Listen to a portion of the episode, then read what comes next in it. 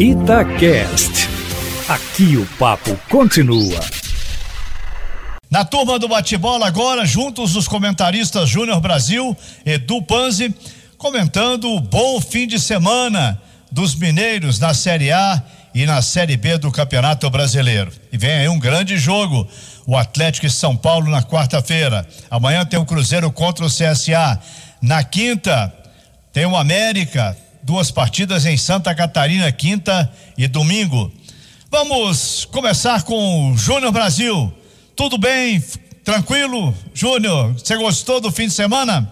Bom fim de semana bom, Emanuel, um fim de semana de muito trabalho e boas vitórias. Grande abraço para você, Panzi, amigos e amigas. Vamos lá, o Cruzeiro obteve uma vitória expressiva fora de casa. O Cruzeiro tem uma campanha invejável não foi bem na primeira etapa. A primeira etapa, o Cruzeiro teve algumas dificuldades, não conseguiu encaixar um bom jogo. Inclusive, tem falado muito até com Samuel Venâncio a necessidade do Cruzeiro encontrar uma alternativa de criação. Quem sabe agora que o Felipão deu uma chance para o Giovani, ele não pode aparecer, não pode ajudar o time nesse aspecto, porque o Cruzeiro hoje ele depende de três pilares: a dupla de zaga, o Ramon Manuel, e na frente o cara que tem jogado demais, tem feito a diferença. Que momento! E o Cruzeiro depende demais dele. O Sobe, Sobes tem jogado barbaridade, ajuda à frente, volta, recompõe, marca, destrói puxa a bola com três, quatro adversários é, em cima dele, então ele tem feito realmente a diferença. E o Cruzeiro conseguiu fazer o gol com o Ramon, Ramon mostrando, mostrando muita presença de área. No segundo tempo, o Cruzeiro conseguiu apresentar um futebol melhor e aí encontrando uma peça como o Giovani, que pode ser um pouquinho aí é, de uma alternativa para o Cruzeiro, Emanuel, deixar de ser é, previsível. Mas sim, o Cruzeiro conquistou um grande resultado e o que não foi surpresa, mais uma vez, tanto que o Samuel até brincou comigo antes do jogo e falou: quem que você tem a certeza de que vai entrar? Eu falei: ah, Patrick Bray, não tem dúvida. E entrou. É, fez uma bobagem, da mesma forma o Moreno, totalmente fora de ritmo, totalmente fora de sintonia. Esses jogadores precisam se encaixar o quanto antes para que consigam ajudar mais o time. Só dar um pitaquinho aqui o Coelho também muito bem, com um bom resultado. O América firme e forte, Emanuel, é, nessa subida. Acredito que o América tem tudo para colher esse bom resultado, Emanuel. Emenda de primeira, Edu Panzi. Vamos lá, um abraço, Manuel, Brasil, ouvinte ligado na turma do bate-bola. Final de semana de excelentes resultados, né? Que tiram pesos das costas dos três daqui de Belo Horizonte. E se a gente for olhar desempenho, talvez o do Atlético lá em Curitiba tenha sido o melhor desempenho. O Atlético jogou bem, controlou a partida inteira, foi melhor que o Atlético Paranaense venceu o jogo e, e, poderia ter feito um placar ainda mais elástico. Keno perdeu pênalti, teve boas atuações é, do sistema defensivo. O Gabriel jogou bem, Hever começou no banco e, e não joga contra o São Paulo. Imagino que o São Paulo mantenha o Gabriel do, é, junto do Alonso para o jogo de quarta-feira. Uma dupla de zaga que foi muito firme lá em Curitiba. Meio de campo do Atlético também teve um bom rendimento e do meio, e lá na frente, né? A dupla Keno e Vargas funcionando muito bem. O Vargas fez um grande jogo, marcou três gols para valer um, todos bem anulados, diga-se de passagem. Mas foi uma atuação muito segura do Atlético jogando fora de casa e o Atlético faz até aqui um grande retorno de Campeonato Brasileiro. São quatro vitórias, dois empates nesse momento. É o melhor time do retorno, mas precisa de mais, né? Porque precisa tirar a vantagem do São Paulo e precisa manter a regularidade é, e manter ah, ali perto de São Paulo, Flamengo, para dar aquele sprint final na reta que decide o Campeonato Brasileiro. O Júnior tocou no, no jogo do América, né? O, o Lisca ele teve trabalho para montar o, o, time do América para o jogo contra o Paraná, apesar de ser contra um dos piores times do Campeonato Brasileiro da Série B. O momento que o Paraná vive é muito ruim, mas o meio de campo do América, que o Lisca tem como titulares Zé Ricardo e Juninho e Alê, nenhum dos três poderiam jogar. E aí ele perdeu o Toscano é, também para esse jogo e teve que entrar com Calisson, Léo Gomes, que são as terceiras opções. E aí o América acabou tendo dificuldade, mas venceu, fez o dever de casa. E no jogo do Cruzeiro, mais uma vez, a bola parada decidindo. O Cruzeiro é um time que sofre muito pouco defensivamente. No sistema defensivo, eu acho que o Filipão arrumou de vez a casa. O Cruzeiro não sofre, só tem sofrido poucos gols. Mas lá na frente é um time que segue criando muito pouco. Talvez pela opção do Filipão por ter um meio de campo de mais marcação é, e, e menos criação, mas é um time que depende muito da bola parada. Ela funcionou, que bom no jogo contra o Vitória. Foi um segundo tempo melhor do que o primeiro do Cruzeiro, mas ainda assim teve muita dificuldade. Mas vai tirando pontos.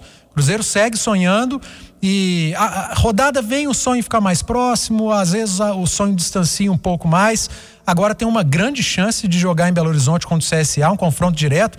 Aliás, Emanuel, passando a bola para você, os próximos cinco jogos do Cruzeiro, ele pega cinco equipes que estão à frente dele nessa, nessa tabela de classificação das sete que estão entre o Cruzeiro e o G4.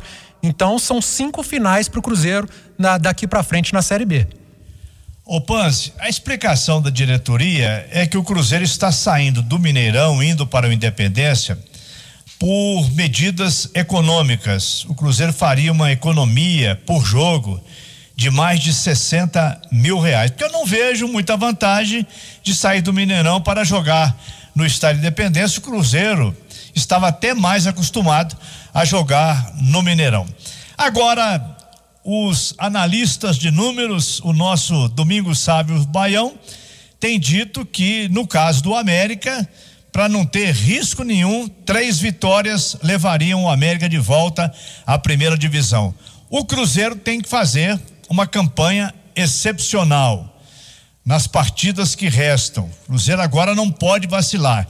Ele tem que engatar uma quinta marcha aí para ganhar jogos aqui em Belo Horizonte, também fora de Belo Horizonte, mas agora já não está tão impossível, tão improvável como antes, porque os times também que estão brigando pelas quatro vagas na Série B andam tropeçando em algumas partidas. Vai ser uma reta final muito boa na Série A, na Série B, sobre o Campeonato Brasileiro, onde o Atlético está aí sonhando com o título, com uma posição muito boa, e Cruzeiro e América brigando por melhores posições. Mas hoje a Federação Mineira, ela fez uma reunião com home office em campo e aprovou porque também não haveria como é, mexer no regulamento. Ele tem que ser repetido por dois anos e o Campeonato Mineiro do ano que vem, começando no final de fevereiro, vai ter o mesmo esquema, tudo igualzinho ao do ano passado. O que vai mudar é que não vai haver mais a exigência de público mínimo, de capacidade mínima, caso um clube se classifique para as semifinais e a final do Campeonato Mineiro. Ficou de bom tamanho, Panzi?